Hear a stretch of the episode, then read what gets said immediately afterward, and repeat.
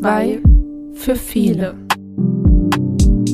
Stimmen werden laut.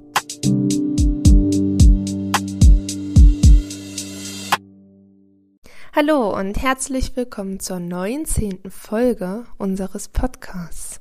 Hi Jessie. Hallo Saskia. Ich habe dir heute passend zu unserem Thema mal ein Zitat mitgebracht von dem lieben Albert Einstein. Und zwar, das Leben ist wie Fahrradfahren. Um die Balance zu halten, musst du in Bewegung bleiben. Kannst du mir dieses Zitat bitte analysieren? Also, Herr Einstein war ein sehr kluger Kopf. Wie du? um vorwärts zu kommen, muss man sich bewegen im Leben. Also wenn man was erreichen will, muss man auch was dafür tun. Und bei Bewegung ist das genauso. genau, man muss ja quasi beim Fahrradfahren strampeln.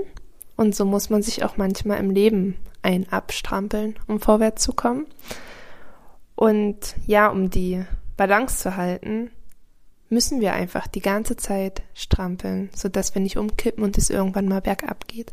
Aber du hast es schon sehr gut analysiert. Doch es geht heute in unserer Folge nicht um ja, gedankliche Bewegung oder um Zitate, sondern vielmehr darum, was Bewegung mit unseren Kindern macht, beziehungsweise warum es so wichtig ist. Und wir haben ja bei uns in der Schule ähm, ein Sportfest, so wie einige anderen Schulen auch. Ist, habt ihr ein Sportfest? Nein, haben wir leider nicht. Machst du andere Projekte zum Thema Bewegung?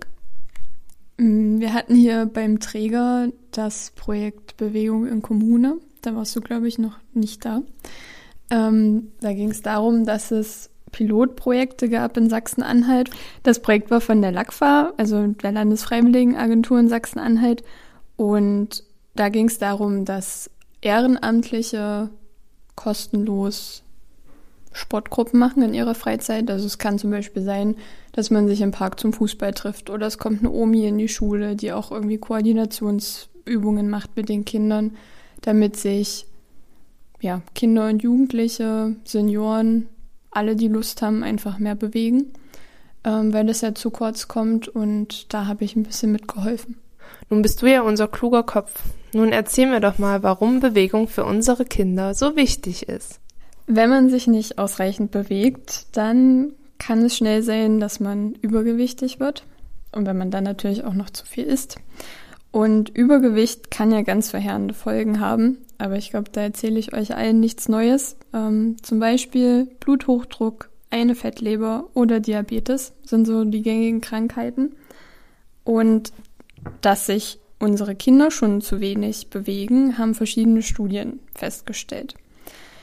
Da ist jetzt meine Frage an dich, Saskia. Was denkst du denn, wie viele Jugendliche weltweit erreichen die empfohlene Bewegung von mindestens einer Stunde am Tag nicht? Du meinst jetzt als Zahl oder prozentual? Als Prozent. Also ich sag mal dazu, ich kann überhaupt nicht schätzen. Ich war auch immer der Meinung, äh, in eine Badewanne passen 10 Liter Wasser. Ja, da passen 10 Liter rein, aber halt auch deutlich mehr. Oh Gott. Ein Eimer. Ja, ich weiß. Ich würde jetzt einfach mal als Zahl in den Raum 13 Prozent werfen. Die das Bewegungsziel nicht erreichen hm. oder erreichen? Die es nicht erreichen. Vollkommen daneben. Mehr? Mhm. Ach du Jemine. Äh, wir steigern uns auf 21. Viel mehr. 43. 81 Prozent. Was? 81 Prozent erreichen nicht mal eine Stunde Bewegung am Tag. Mhm. Oh, krass. Das hätte ich jetzt wirklich nicht gedacht, weil ich meine, viele Kinder laufen ja zur Schule, fahren mit dem Fahrrad zur Schule, aber dennoch wahrscheinlich zu wenig. Erreichst du denn eine Stunde Bewegung tagtäglich? Dadurch, dass ich einen Hund habe, ja. Aber ich muss ehrlich sein, hätte ich keinen, würde ich es wahrscheinlich auch nicht erreichen. Ich bin immer sehr dankbar über meine Uhr. Die sagt dann immer, es ist Zeit zum Aufstehen. Und dann denke ich mir, ja, okay, du saßt wieder mal lange genug. Dann habe ich noch eine Frage an dich. Wieder so eine tolle Schätzfrage, bei der ich mich nur minimal verschätze. Ja. Extra, weil ich das so gut kann, nehme ich an, wa? Ja, du machst das sehr klasse, deswegen. Und zwar gibt es ähm, für verschiedene Länder immer Bewegungszeugnisse. Das deutsche Bewegungszeugnis wird vom Netzwerk Active Healthy Kids Germany ähm, ja, herausgegeben, sage ich jetzt mal, oder erstellt. Und da werden Noten verteilt. Was denkst du, welche Note hat Deutschland in der Kategorie körperliche Aktivität bekommen? Eine 3? Leider nicht. Eine 4? Eine 4 mit Minus. Oh, das ist gerade so befriedigend. Nee, das ist, das ist gerade so ausreichend. Sonst wären wir durchgefallen. Mhm. Was wäre dann mit uns passiert? Hätte man die Nachprüfung gemusst, wahrscheinlich. In die Bewegungsnachprüfung. Ja. Extra Sport für uns. Und zwar eine 4 minus, weil in Deutschland nur ein Drittel der Kinder die Bewegungsempfehlung erreicht. Und Jungen bewegen sich dabei tendenziell etwas mehr als die Mädchen. Und ja, wir sind da ein bisschen ab vom Schuss. Kinder und Jugendliche in anderen Staaten sind da echt aktiver als wir. Die haben wahrscheinlich eine schöne 2 oder sogar eine 1 erreicht. Mhm. Hast du für mich das Land, was sich am meisten bewegt? Die besten Werte weltweit erzielen Slowenien und Finnland. Die sind uns ja in einigen Sachen voraus. Wollte ich gerade sagen, gerade oben skandinavische Länder sind uns, was Bildung angeht, ja weit voraus. Es wird übrigens äh, mein Urlaubsziel im nächsten Jahr. Entweder, also Schweden, Dänemark, mal gucken. Sehr schön, da wollte ich auch schon immer mal hin. Na, wir wollen ins Legoland.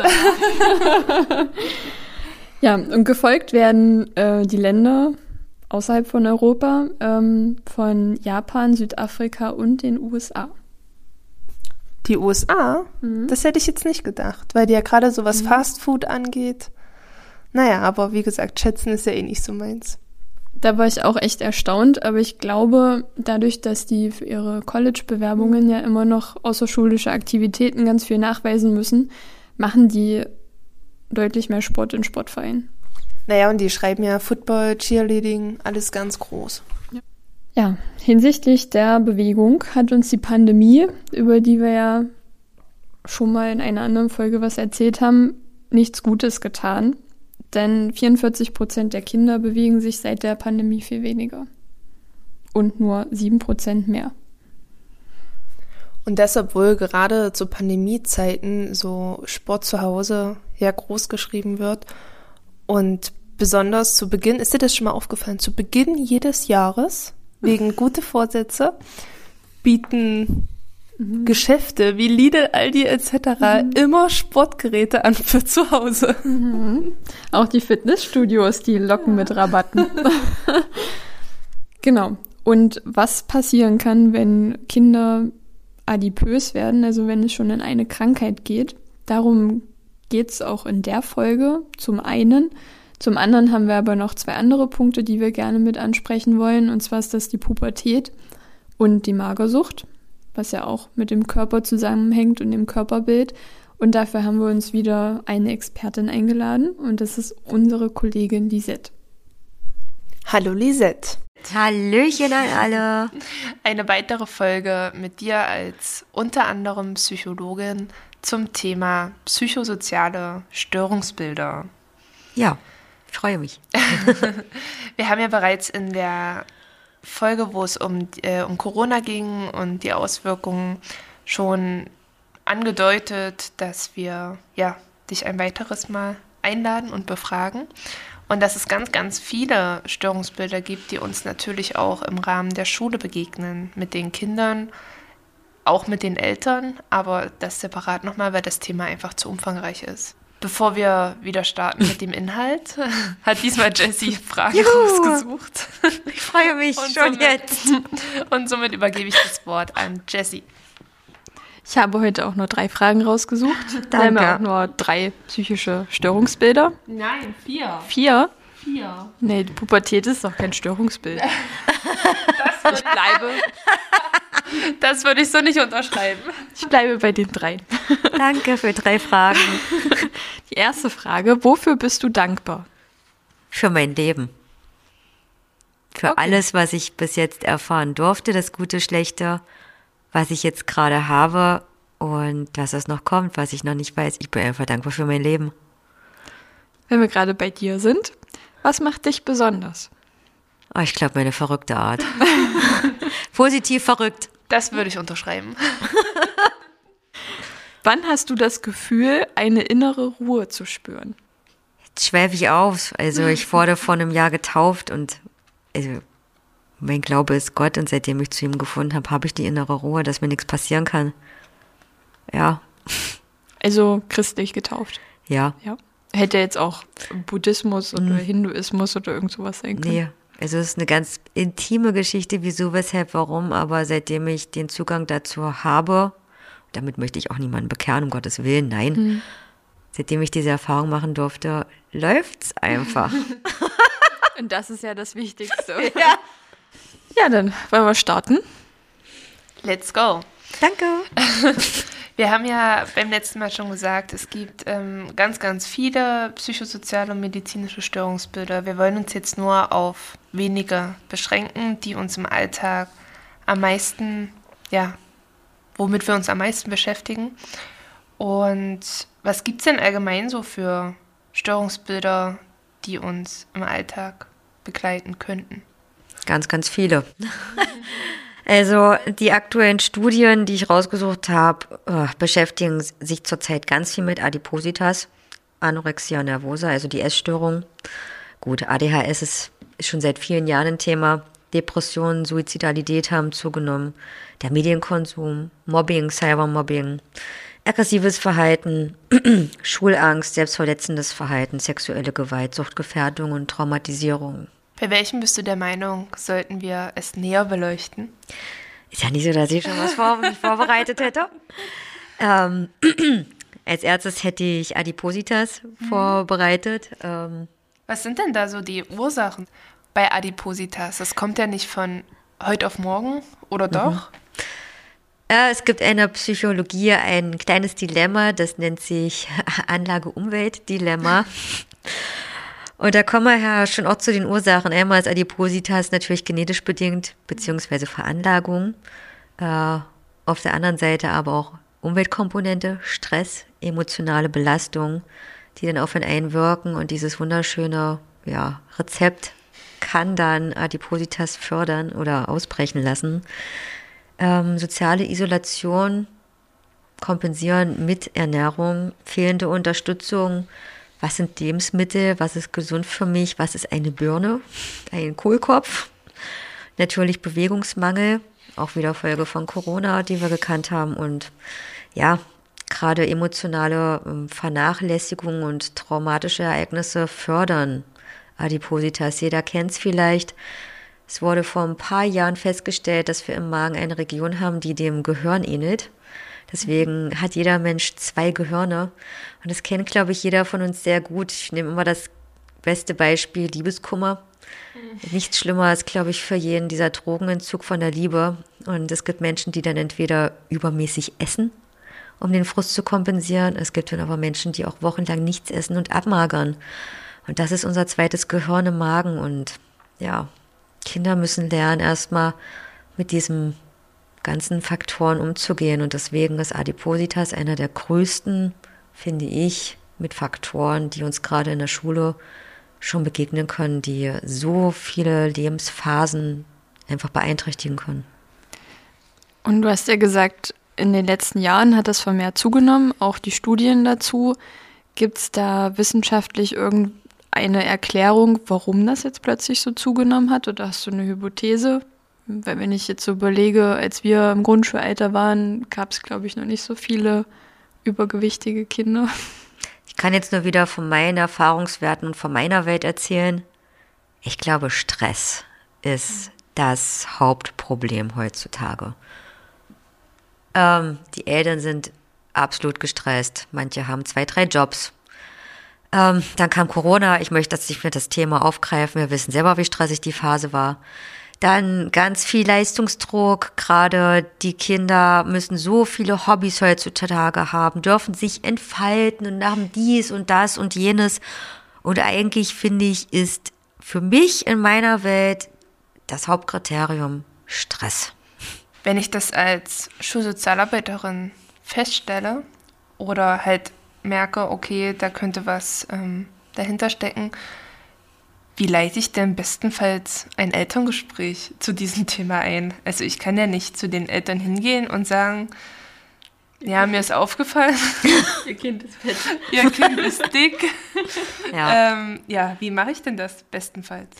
Na, ich würde so ein paar, da würde ich jetzt schon mal, wir hatten in der letzten Folge ja das Thema Schubladen, aber gewisse, äh, eine kleine Schublade doch jetzt aufziehen innerhalb eines Elterngesprächs und würde sagen, mir ist aufgefallen, ihr Kind hat sich in letzter Zeit von der Gruppe isoliert. Ihr Kind ähm, macht im Sportunterricht nicht mehr aktiv mit. Ich würde eher auf diese sozialen Komponenten erstmal eingehen und fragen, ob da vielleicht irgendwelche ja, Komplikationen äh, vorliegen, weswegen sich die Eltern dieses Verhalten ja erklären können, bevor ich mit der Tür ins Haus falle. Ja, und wenn natürlich da nichts kommt, würde ich sagen, mir ist schon aufgefallen, also wenn ich mal an die Brotdose gucke, ich glaube, in der Grundschule ist es einfacher, da die Kinder zu kontrollieren. Da ist jetzt doch mal ein Hippi-Hippo mehr anstatt einem Apfel oder ja, mir ist aufgefallen, das Kind hat ähm, viel zu ähm, knappe Sachen an, ist denn in letzter Zeit hat sich das Gewicht verändert. Ich würde vorsichtig angreifen, aber trotzdem so ein paar Schubladenkarten rausziehen, die mit Adipositas, Fettleibigkeit einhergehen. Und wenn ich dann bereitwillige Eltern habe, die sagen, ja, Sie haben recht, es ist mir auch schon aufgefallen, aber ich weiß nicht, äh, ja, wie ich meinem Sohn oder meiner Tochter helfen kann, was kann ich den Eltern dann raten? Ist es was, was Psychologen nur diagnostizieren können oder auch Kinderärzte? Ich sehe ja, ob mein Kind fett ist oder nicht. Aber Also- um Hilfen zu bekommen, brauche Ja. ich ja immer jemand, der es finanziert und dafür brauche ich so. ja immer eine Diagnose. Ja. So, wo kriege ich die her? Also, wenn es Kinder sind, natürlich immer zuerst zum Kinderarzt. Da sind Termine relativ schnell äh, zu terminieren und umzusetzen. Da am besten immer gleich zum Kinderarzt gehen. Ansonsten, jeder benutzt YouTube. Warum denn nicht mal ein tolles Familienkoch-YouTube-Video anschauen oder sich zu Hause informieren, äh, was gibt's für coole Essensmöglichkeiten, was können wir als Familie selber gestalten? Rituale hat man beim letzten Mal, sind ganz wichtig. Jedes Kind wünscht sich, oder in der Familie, wo es harmonisch ist, dass man Quality Time zusammen verbringt, während wir nicht mal irgendwas Schönes kochen zusammen. Und dafür solche Medien nutzen, ähm, ja, Aber das ist ja nicht nur Kochen als Familie. Bewegung Ja, macht genau. ja auch schon viel. Ja. Und wenn man nur eine Stunde spazieren geht im Wald Genau. oder so, das ist nicht der Aufwand und das Kind bewegt sich. genau, richtig. Also setzt du selber ganz viel darauf, dass die Eltern sich erst einmal versuchen, selbst zu helfen, beziehungsweise den Kindern selbst zu helfen, bevor Ja. Reha-Maßnahmen, Mutter-Kind-Kuren angedacht sind. Ja, weil ich finde, das ist das große, der große Fehler heutzutage in der Gesellschaft. Man versucht andere mit ins Boot zu holen, anstatt selber Eigeninitiative zu zeigen. Dass das natürlich für einen gewissen Zeitraum bestimmt effektiv ist, wenn es gut angegangen wird, klar. Aber wenn nicht die Strukturen in einem selber und in dem Kom- Familienkomplex geändert werden, dann finde ich, ähm, ist, man sollte immer Eigeninitiative fördern. Ja, und man darf ja auch nicht vergessen, es ist ja nicht nur, dass das Kind dick ist und sich wahrscheinlich unwohl fühlt oder auch von anderen Kindern gehänselt wird. Es bringt ja auch wirklich ähm, schlimme körperliche und psychische Folgen wiederum mit sich. Ja. Depression, Ängste, äh, Beeinträchtigung des Selbstwertes, orthopädische Störung, ja, Fettleber, Bluthochdruck, Entwicklungsstörungen, gerade auch wenn Mädchen ihre Tage bekommen, ähm, Hormonschwankungen und natürlich das soziale Miteinander fällt dann irgendwann mal weg, weil man sich halt isoliert, wenn man ausgelacht wird, wenn man sich nicht traut, in irgendwelchen Vereinen dran teilzuhaben und ja, die Langzeitfolgen äh, endokrinologisch wie Diabetes darf man natürlich auch nicht außer Acht lassen. Wie kann ich das denn als Schulsozialarbeiter irgendwie mit aufgreifen und unterstützen in der Schule, abgesehen von den Gesprächen mit den Eltern, wenn es dann schon zu spät ist eigentlich? Also ich persönlich stehe total auf Präventionsmaßnahmen. Ich liebe Präventionsmaßnahmen. Ihr lacht, ihr wisst schon. Aber es ist super wichtig, lieber vorbeugen als ja. ja. Nachbeugen. es gibt so ein neues Wort, das nennt sich Gatekeeper. Ja, so wie Türöffner, Ernährungsexperten, die zusätzliche Ansprechpartner sind. Das sind wir wieder beim multiprofessionellen Team äh, unter finanziellen Regelungen, aber Gatekeeper, Ansprechpartner sind total wichtig, die Kindern Lebensmittel erklären und zusammen auch in der Schule. Man kann das ja auch als AG vielleicht, jetzt sollten die Küchen ja alle wieder auf sein, ähm, und wenn vielleicht finanzielle Fördermittel da sind, äh, dass man auch einfach mal so eine Koch-AG macht, äh, versus gesunde Ernährung. Sport, hm? Entschuldigung? Ja, da fällt mir nämlich gerade was dazu ein. Es gibt von der Sarah Wiener Stiftung eine Fortbildung, die habe ich zum Beispiel auch gemacht. Da bist du Genussbotschafter, glaube ich. Ja. Da lernst du auch, wie du den Kindern beibringst, ja, nachhaltig irgendwie mit Lebensmitteln umzugehen und einfache Rezepte nachzukochen ohne ja. Zucker. Und äh, wenn man die Fortbildung abgeschlossen hat, kriegt man 500 Euro als Fördermittel. Das finde ich ganz gut. Das ist cool, ja. Für Lebensmittel. Und du darfst wirklich nur gesunde Sachen kaufen, also keine süßen Getränke, nichts mit Zucker. Das war eigentlich ganz schön. Cool, danke für die Werbung. Das werden wir auf jeden Fall in den Shownotes verlinken. Das kannte ich nämlich vorher auch nicht. Nee. Wir an unserer Schule haben das Klasse 2000 Projekt. Das mhm. ist auch so ein Gesundheitsförderprojekt für Grundschulen. Da ging es jetzt in diesem Schuljahr unter anderem auch um die Ernährungspyramide. Ähm, was sind gesunde Sachen? Was ist der rote Bereich? Was darf ich weniger essen?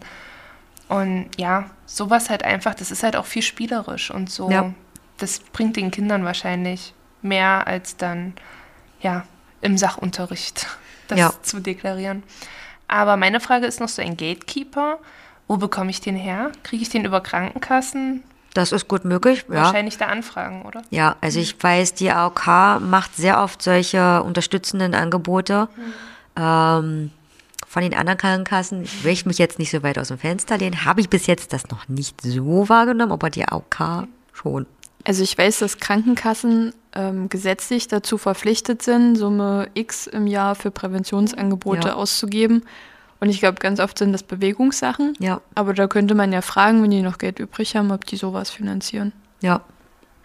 Ja, weil du es gerade sagst, Sport- und Bewegungsangebote total wichtig, auch außerhalb des Klassenkollektivs, weil jeder mhm. kennt, es gab schon immer, es wird es auch immer geben. Es gibt immer der, der als letztes aufgerufen wird, wenn irgendwelche Spiele und Mannschaften gebildet werden und dass man einfach auch mal diese Gruppen aufbricht äh, auch untereinander die Kinder miteinander mischt und einfach mal so eine freie AG, so eine Spiele-AG, Sport-AG macht, wenn das denn möglich ist. Ähm, ja, und dass man einige Schulfächer auch einführt, die sich direkt mit dem Thema Stressregulierung und emotionale Stabilisierung, ja, auseinandersetzen und Lösungsmöglichkeiten zusammen mit den Kindern erörtern und erleben dürfen. Das mache ich zum Beispiel in meinem Sozialtraining in der dritten Klasse. Cool. Ja.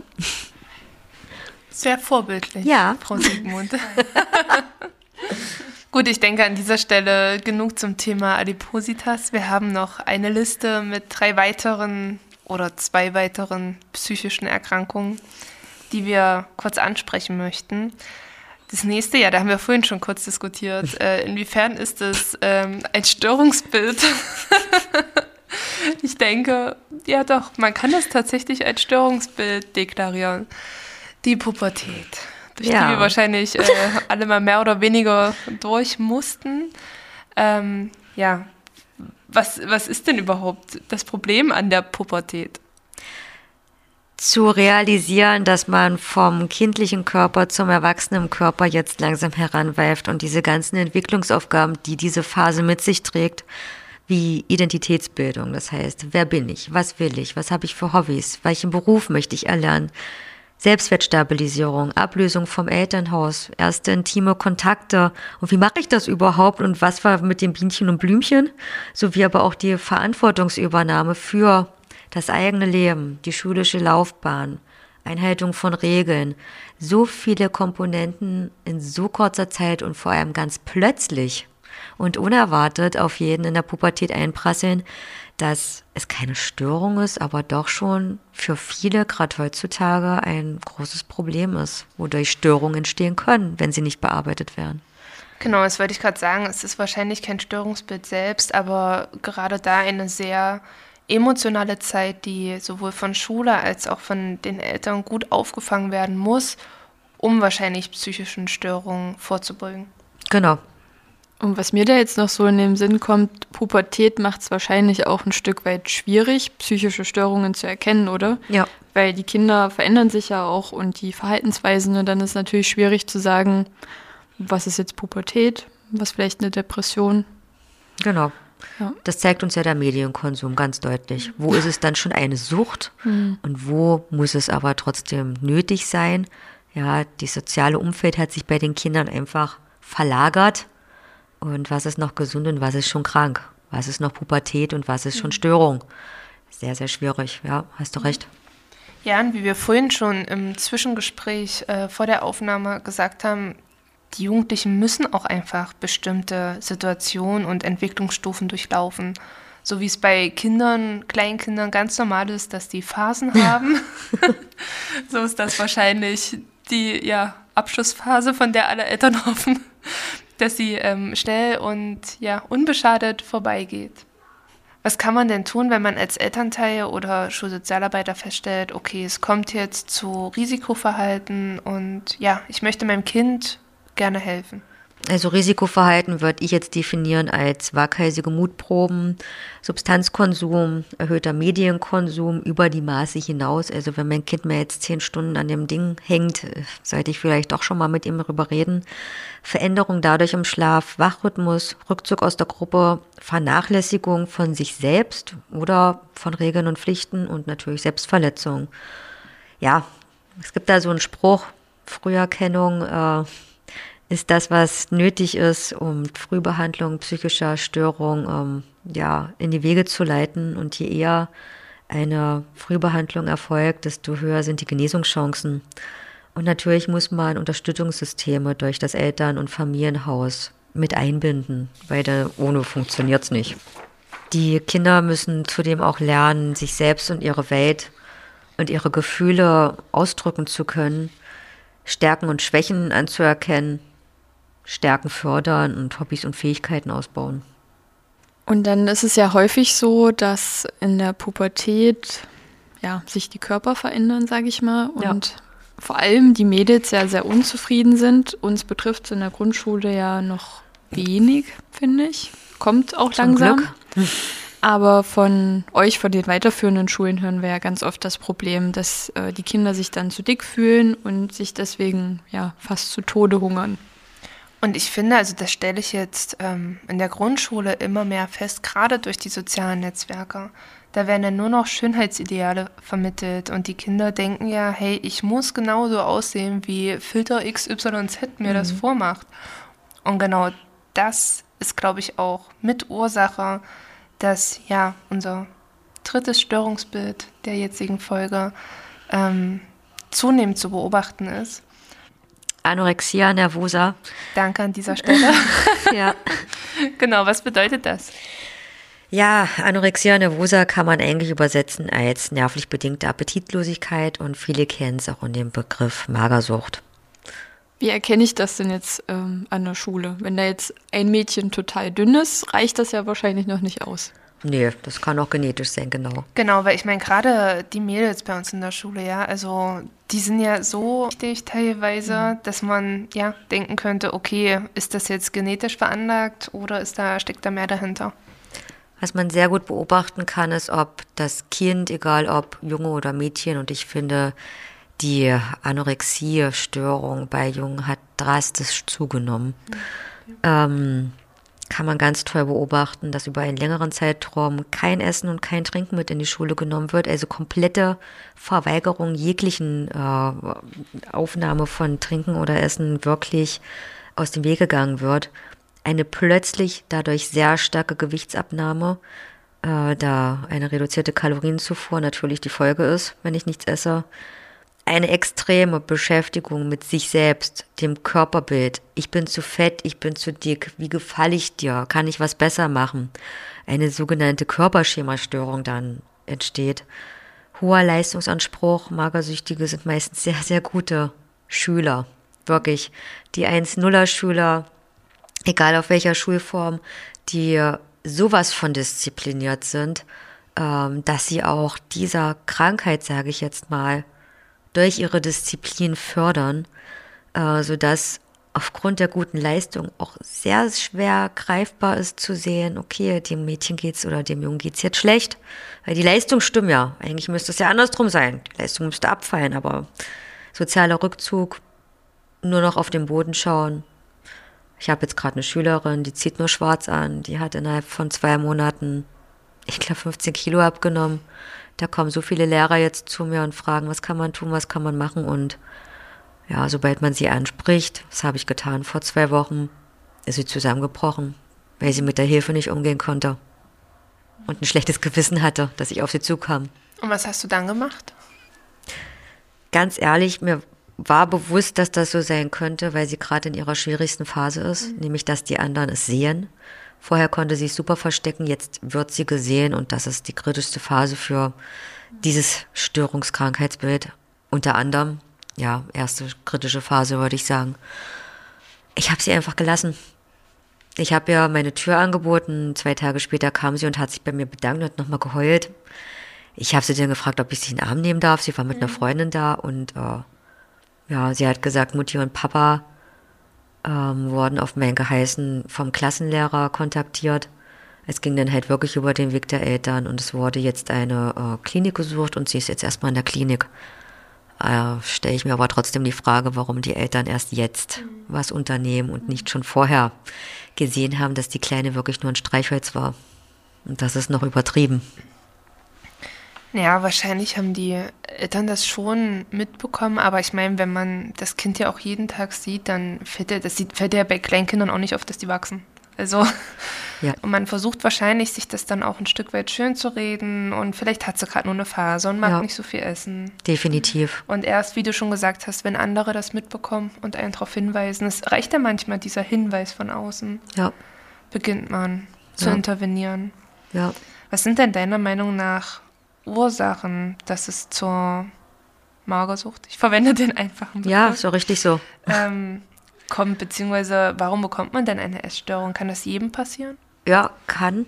Also oftmals sind es natürlich die äh, Jugendlichen von 13 bis 18 Jahren, die sehr gefährdet sind, aber jeder kann irgendwann mal eine Essstörung bekommen. Deswegen sind die Ursachen sehr, sehr vielschichtig. Wir bleiben aber jetzt mal bei dem System Schule und wirklich in, ja, ich sage jetzt mal, in dem Alter 13 bis 18 Jahren, natürlich auch schon eher, viele haben wirklich ein Problem mit der pubertären Entwickeln, Entwicklung, mit den ganzen Entwicklungsaufgaben, Achterbahnfahrt der Gefühle. Mein Körper verändert sich, die Mädchen kriegen ihre Periode und haben vielleicht niemanden, mit dem sie reden können ähm, zwischenmenschlich passiert da so viel, entstehen unterschiedliche Meinungen, unterschiedliche Wege, Freundschaften trennen sich und das Leben kann einfach zu viel werden. Die Jungs sind auf einmal nicht mehr doof, sondern werden total interessant. Ja, definitiv. Wie rede ich mit dem anderen Geschlecht? Der Leistungsdruck, was, was will ich? Wer bin ich? Die Angst vorm Scheitern wie ich es gerade eben gesagt habe, ähm, Anorexia nervosa Patienten, egal männlich oder weiblich, sind sehr, sehr, sehr, sehr krass in ihrer Leistung. Top-Schüler, top, also Organisationsgenies und sehr, sehr intelligent und die Angst vom Scheitern, egal vor welcher Lebensaufgabe, führt dazu, sich in so eine, ja, es ist eine Sucht hineinzuflüchten und auch zu begreifen, und das ist das Schlimme an Anorexia nervosa. Ungefähr 15 Prozent sterben auch daran. Und die Dunkelziffer finde ich ist auch sehr, sehr viel, viel höher. Ähm, das Begreifen, dass man den Tod willentlich herbeiführen kann und dass er zum Leben gehört. Du hattest ja jetzt wiederholt ähm, die Pubertät angesprochen. Hm. Bist du denn der Meinung, dass man die Pubertät, wenn man das halt alles einfach nicht möchte, auch unterdrücken kann oder herausschieben kann? Das ist ein Grund, warum man das außerdem macht. Ja, also ob bewusst oder unterbewusst, ähm, Heutzutage gibt es ja so viele Medien und auf TikTok gibt es auch ganz viele Videos, die dieses Thema behandeln. Früher gab es nur Anna-Gruppen, ja, äh, Anorexia nervosa, ANNA, wird auch als Anna bezeichnet. Da mein Ich spricht zu mir und hält mich an der Stange weiterhin der Magersucht ja dran festzuhalten. Und die gab es halt oftmals nur in irgendwelchen Internetchats. Jetzt wird's ausgeweitet auf YouTube und TikTok. Ähm, ja, und da bekommen die Kinder und Jugendlichen wirklich ein Handbuch, wie kann ich die Pubertät unterdrücken. Ja, und die Menstruation bleibt aus. Die Haare können ausfallen. Die Entwicklung wird rausgezögert oder steht sogar ganz still. Und es ist ein einfaches Zeitgewinn, dass die Anpassungsprozesse nicht so schnell funktionieren. Und glaubst du, dass gerade durch solche Anna-Gruppen, wie du sie genannt hattest, ähm, auch, naja, so eine Art Trittbrettfahrer ähm, zustande kommen können? Also, dass Jugendliche erst daran Gefallen finden, weil sie sowas sehen oder lesen? Ja, natürlich. Also, wenn ich einmal drin bin, deswegen ist es ja eine Sucht. Der Süchtige merkt nicht, dass er süchtig ist. Ja, und dann ist es schon zu spät und dann muss da nur irgendwer von irgendwoher kommen und der gibt dir in dem Moment das, was du brauchst. Ja, Liebe, Aufmerksamkeit und gerade Kinder wollen einer Gruppe angehören, der Peer Group. Wenn ich da jemanden habe, der sagt, ja, mach mal so und treib mal mehr Sport und ja, das ist gut, dass du gerade so bist und Kontrolle über deinen Körper gewinnst. Es ist wie der Teufel, der dir persönlich ins Ohr flüstert. Wenn ich jetzt merke, dass eine Schülerin oder ein Schüler magersüchtig ist bei uns an der Schule mhm. oder auch eine Lehrkraft, wenn die das bemerkt, ja. wie verhält man sich da am besten? Auch da wieder die Regel, je früher man es merkt, desto schneller kann man handeln und eine Genesung positiv beeinflussen. Ist natürlich bei dem Krankheitsbild sehr, sehr schwierig. Sehr, sehr langatmig. Funktioniert auch nicht ohne therapeutische Unterstützung. Ich würde immer mit Bedacht, mit sehr milden, milden Worten und im besten Falle, wenn es ein, zwei Schüler gibt, die so eine kleine Vertrauensgruppe bilden oder vielleicht einen Vertrauenslehrer da hinzunehmen, auf jeden Fall den Schüler, die Schülerin darauf ansprechen, was ja gesehen wurde, aber auf jeden Fall mit Rückzug, Abwertung und Abweisung in dem Moment reden, weil es ist eine Sucht. Der Süchtige möchte nicht auf seine Sucht angesprochen werden, weil er sieht sich nicht als süchtig. Und dass natürlich dann Ausflüchte genommen werden wie, hab dich mal nicht so, das stimmt überhaupt gar nicht, ich bin total normal, lass mich mal in Ruhe. Und gewisse Sachen, die man dann vielleicht hören könnte, da muss man rechnen, dass das kommen kann. Ähm, will seine Störung verheimlichen wenn ich dich darauf anspreche, ist diese Phase definitiv vorbei. Man kriegt Angst, weite Klamotten kann man nicht mehr anziehen, weil, okay, jetzt hat mich jemand gesehen, sehen mich auch noch andere. Ähm, ja, die Schulleistungen können besser werden. Das ist absolut eine verrückte Krankheit. Ja, je schlechter ich mich fühle, desto mehr passe ich meine Schulleistung an, weil ich total diszipliniert bin und desto schöner kann ich mir aber dieses versteckte Konstrukt aufrechterhalten. Mir geht's doch gut. Leistungsabfall ist nicht zu sehen, was ja eigentlich bei anderen und auch nicht Störungen bei vielen Kindern der Fall ist, wenn es einem schlecht geht, wie bei jedem Arbeitgeber geht's mir schlecht, kann ich nicht arbeiten gehen. Ja, aber ähm, ja, ich würde immer einen Schüler konfrontieren mit, ich habe gesehen, du hast extrem abgenommen. Hey, wie geht's dir? Hey, du ziehst immer nur weite Sachen an. Ähm, kann man dir irgendwie helfen, dass ein gewisses Problembewusstsein mit diesen Fragen geschaffen wird. Hey, du hast ein Problem. Hey, ich sehe es. Und wenn du keins hast, überzeug mich davon, dass es nicht so ist.